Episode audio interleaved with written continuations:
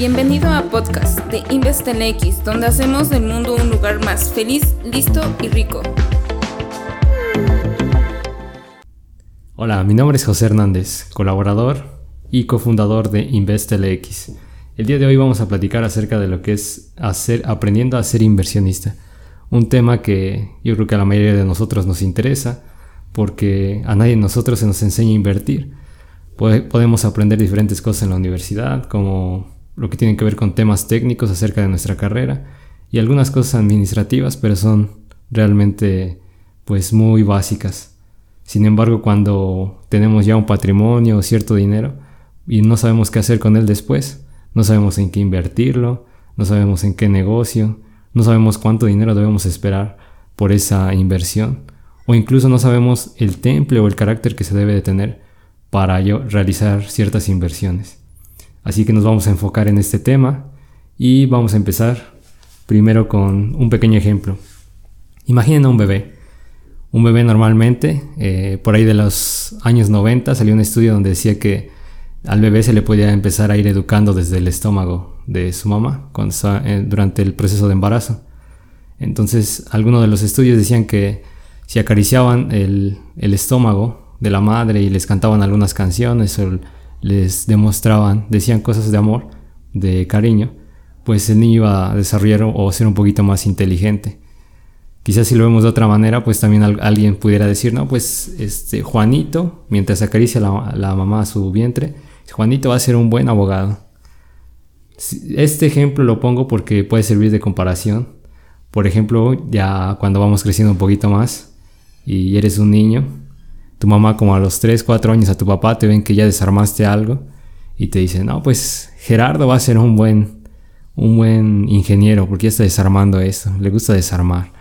No, pues eh, ya vi que Juanito le gusta correr mucho, entonces quizás sea atleta. De alguna manera vamos programando o nos vienen programando desde que somos pequeños a lo que nos vamos a dedicar de, de adultos quizás digan, no, pues él es bueno leyendo, seguro en un futuro pues va a ser bibliotecario, maestro, le gusta mucho leer, le gusta la poesía. A otra persona le, puede gustar pintar y desde pequeño les dice, no, pues tienes esa habilidad. Y de alguna manera vamos moldeando a los pequeños y quizás reforzando esas habilidades en el sentido de, de individual, al decirle, oye, eres bueno pintando, vas a ser un buen pintor. Y quizás eso le ayude a que realmente en un futuro sea un buen pintor. Pero nadie nos programa, usando ese ejemplo, nadie nos programa para ser un buen inversionista.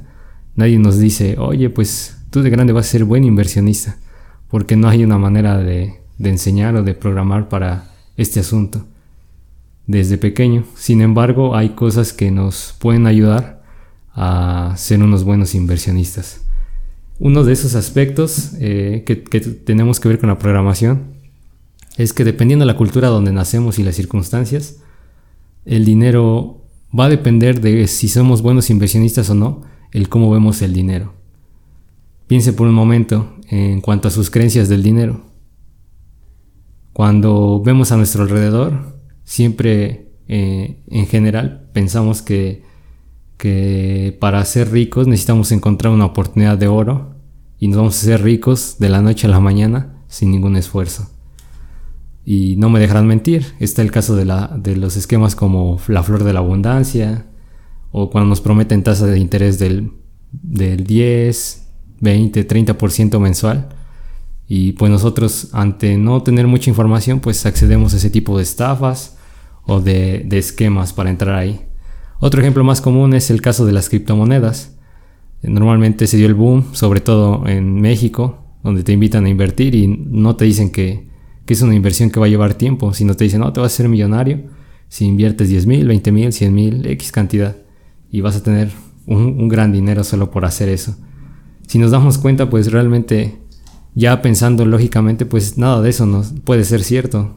Hacerse millonario de la noche a la mañana. Entonces, realmente esos esquemas no representan un, avance real en cuanto a generar un patrimonio o a generar riqueza a largo plazo. Ese es, el, primer punto. Debemos tener cuidado porque de aquí parte nuestro éxito como inversionistas o no, sobre las creencias de cómo funciona el dinero y cómo vemos de manera personal el dinero. De eso va a depender que tengamos éxito o no. Y es en la primera parte. Ahora vamos a pasar con las cosas que no se deben de hacer si quieres ser un buen inversionista. Vamos a ver al menos tres. La primera es eh, la información que tienes o el conocimiento que tienes sobre las inversiones.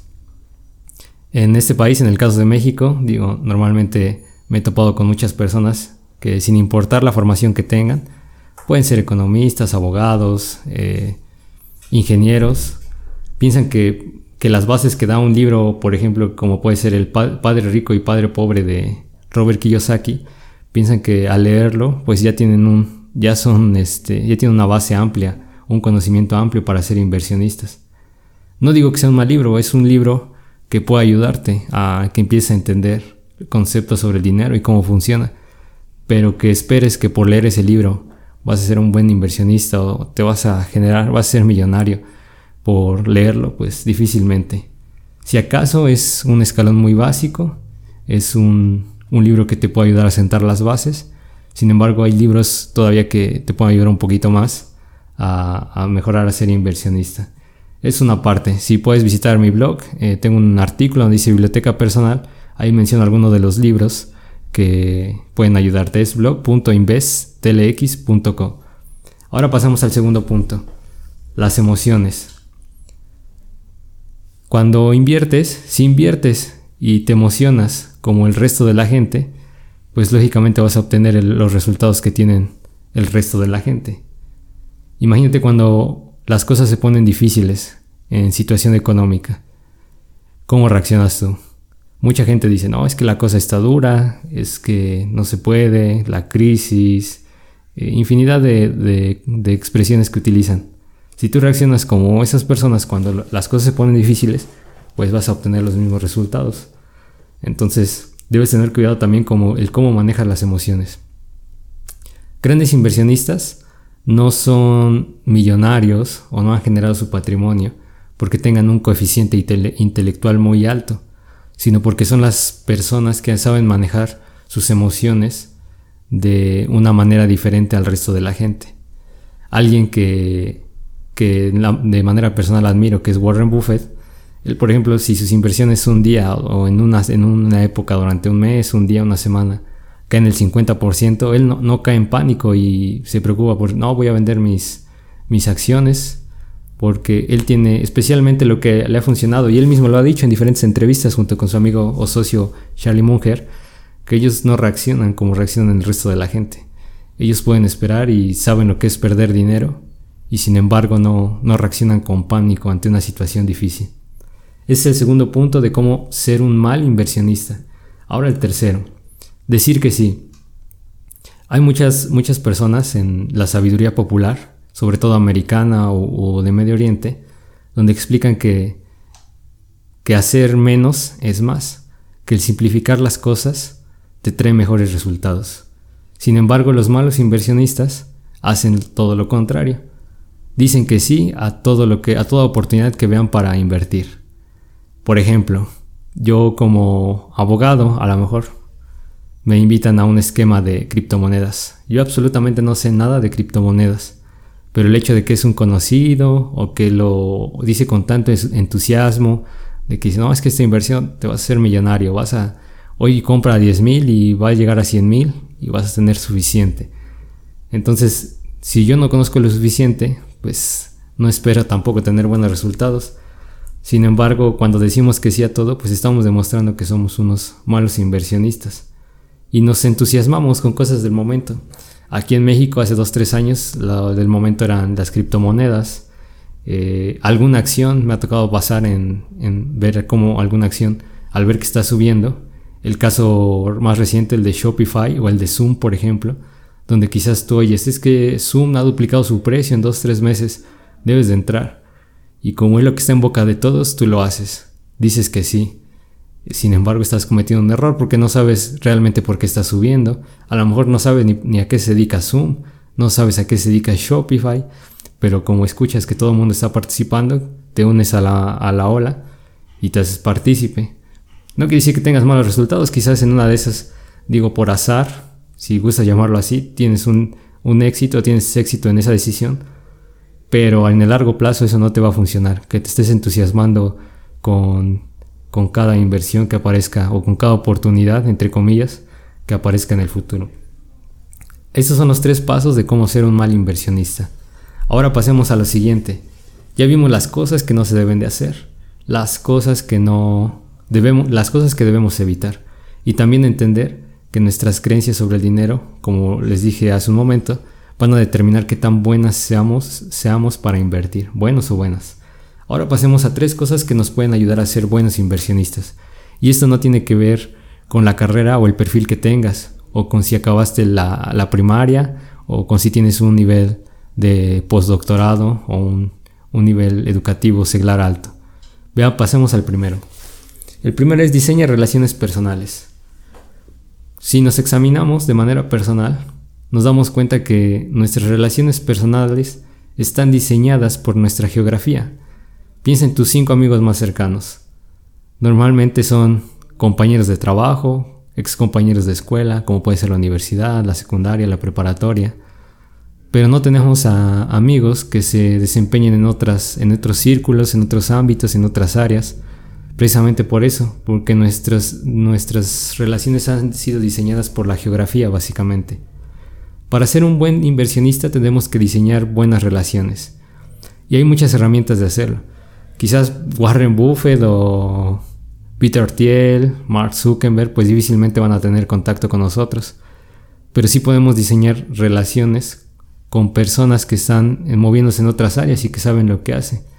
Puedes acudir a diferentes lugares donde ellos, donde ellos están, invítales una cena.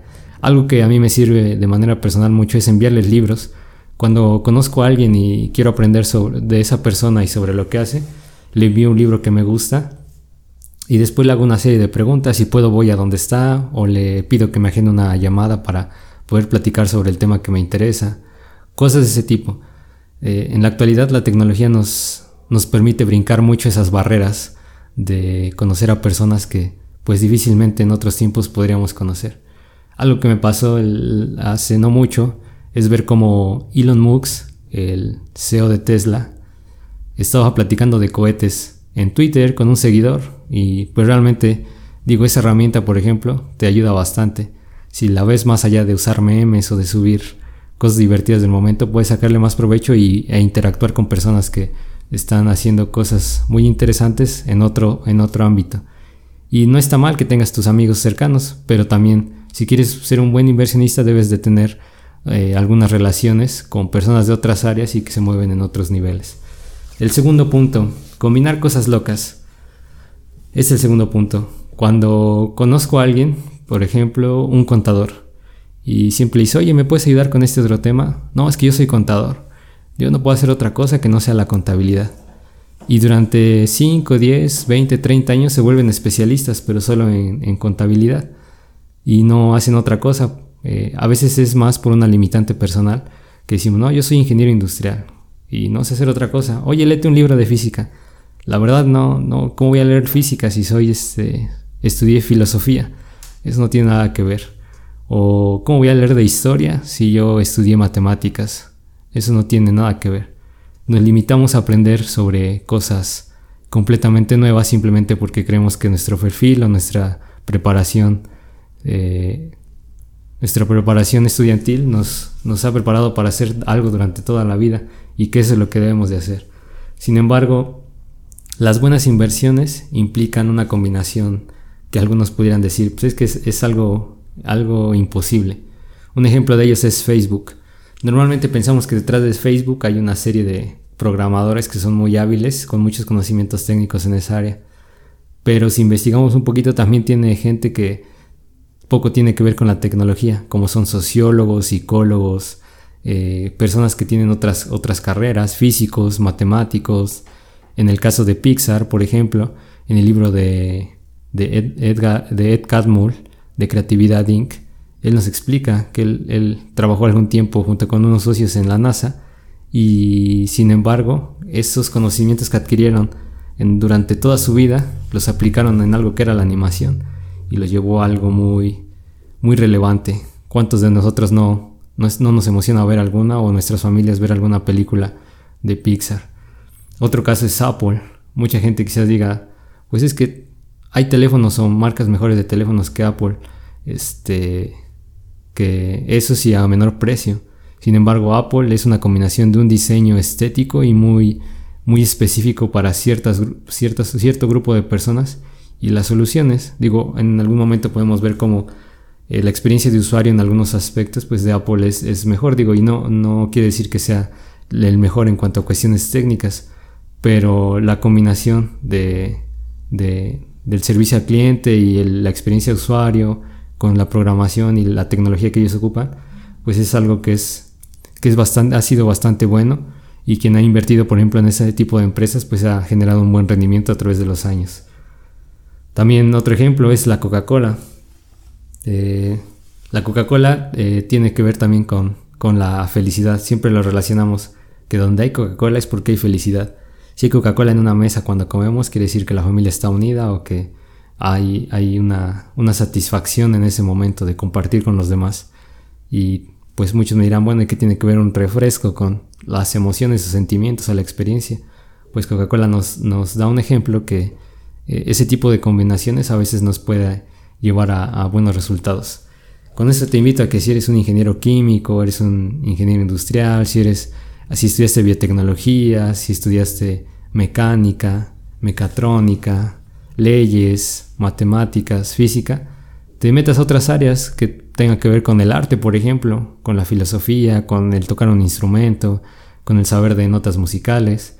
Si eres abogado, pues métete algo de programación. Digo, a veces dicen, no, pues yo soy abogado y de computadoras lo único que sé es usar Word y prenderla. No te limites, es más una limitación y trata de combinar cosas que a lo mejor tú pienses que no tienen ninguna relación. Y por último, ¿cómo ser un buen inversionista? Pues cuando acudes a eventos. Sucede que si te gusta a ti el fútbol y vas al estadio y que te encuentras con gente que le apasiona de la misma manera o hasta más el fútbol. Cuando te rodeas con esas personas, pues tú aprendes, transmites eh, diferente conocimiento, te sientes a gusto, aprendes cosas que no sabías sobre ese tema. Sucede algo similar en los negocios.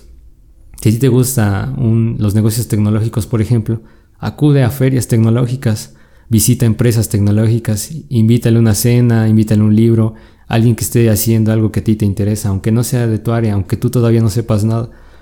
Eh, puedes empaparte, empezar a iniciar a aprender sobre un tema si tú empiezas a acudir a eventos. Si te gusta la música clásica y no sabes nada, asiste a conciertos de música clásica. Digo, es normal que todos tengamos miedo a hacer algo por primera vez, pero eso te va a ayudar a, que puedes incursionar en otras áreas y que vayas mejorando en, en cuanto a invertir. Hay una frase, ya pasando un poquito más a, a, la riqueza o a la creación de patrimonios, sobre cómo ser rico en sentido financiero o económico. Hay una frase que se, o un hilo de Twitter de Naval, lo pueden buscar en Twitter como arroba N-A-V-A-L, donde en resumen dice que acumulamos riqueza cuando somos dueños de acciones de empresas, propiedades, ideas o patentes. Es la única manera de, que tú seas rico y de que no tengas la necesidad de dedicarle todo tu tiempo y energías a, un negocio. Y a largo plazo es la mejor manera de obtenerlo. Y no porque sea la mejor manera quiere decir que vaya a suceder de, un momento a otro. Normalmente formar un patrimonio mediante invertir pues los primeros 10 años son los más difíciles, ya que tienes que juntar un capital pues más o menos importante para que eh, ese capital después trabaje, por así decirlo, de alguna manera para ti en el futuro. También Naval dice en ese mismo hilo que se llama Cómo hacerse rico sin tener suerte, eh, dice lo siguiente, busca la riqueza, no el dinero o el estatus. La riqueza es tener activos que ganan mientras duermes. El dinero, en cambio, es cómo transferimos el tiempo y riqueza. El estatus es tu lugar en la jerarquía social. Para ser rico debes tener acciones, una parte de un negocio, para ganar libertad financiera. Y también, ojo, aquí quiero hacer una aclaración. La libertad financiera, a diferencia de lo que te dicen eh, los gurús en Facebook o en Twitter o en Instagram, no es tener yates, no es estar de vacaciones todo el año, no es estar en la playa y ganar dinero desde tu celular. La riqueza a largo plazo la independencia financiera lo que te va a permitir es que tú puedas hacer lo que te gusta hacer, lo que te apasione, lo que tú creas que es, es lo mejor, sin estarte preocupando por la parte económica, por el tengo que trabajar porque tengo que, que tener un ingreso para los siguientes 15 días, para el siguiente mes, para cosas de ese tipo. La libertad financiera más que nada se refiere a eso, a obtener eh, pues lo que a ti te sea suficiente para que puedas estar eh, haciendo lo que te apasiona. Eso es lo que tiene que ver con la riqueza. Entonces no se confundan, en, resumen vimos algunos puntos de, de que el ser buen inversionista en gran medida depende de nuestras creencias que tenemos acerca del dinero. Si creemos que el dinero se duplica solo por meterlo en, en algún negocio que nos da una tasa de interés del 30, 40, 50% mensual, pues definitivamente vamos a, no vamos a tener éxito. Si también creemos que el dinero en sí es malo, pues también no vamos a tener éxito. Si creemos que el, dinero pues también se necesita una gran cantidad o que no podemos encontrar cierta satisfacción al menos que alcancemos un monto en la vida, pues también digo no vas a tener buenos resultados. Entonces, a partir de ahí, lo que sí quedaría como recomendación, en Inves casi nunca hacemos recomendaciones, pero lo que sí quedaría como recomendación es cada que te ofrezcan un rendimiento muy atractivo y llamativo, lo pienses bien y si puedes consultarlo con algún profesional, ver de qué se trata eh, realmente. Si es una estafa, pues normalmente en esas estafas ya no puedes recuperar el dinero, entonces ten cuidado. Y también vimos seis puntos, tres puntos de cómo ser un mal inversionista que tiene que ver también con la emoción, decir sí a todo y no, no pensar antes de, tomar una decisión. Y también vimos tres de cómo ser un buen inversionista, que tiene que ver más con quién nos relacionamos, que en efecto ese, ese no mencioné el beneficio, pero cuando te relacionas con, con personas que se dedican a otras cosas, eh, normalmente pueden brindar oportunidades de negocio que quizás en nuestro círculo hecho por la geografía no, no podamos encontrar. Y también el hecho de aprender cosas diferentes. En el dinero hay, un, hay una cosa que es importante. Hay gente, puede ser rico, obtener la riqueza sin necesidad de saber completamente cómo funciona el dinero. Depende más del comportamiento de las personas con él. Entonces no tienes que, tener un conocimiento bastante amplio sobre finanzas, un conocimiento bastante técnico. Más bien tienes que, que adquirir conocimiento sobre cómo funcionan las cosas, sobre los principios de cómo funcionan los negocios, cómo funciona el dinero, cómo, cómo tomamos decisiones. Entonces eso tiene que ver.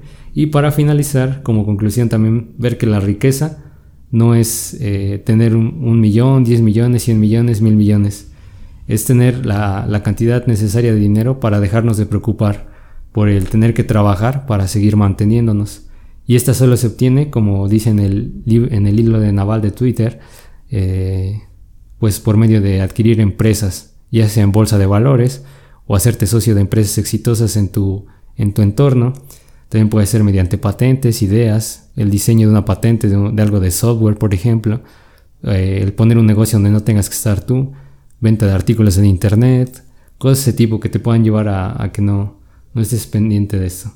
Y con eso concluimos. Yo creo que más adelante vamos a ver algunos otros temas sobre finanzas.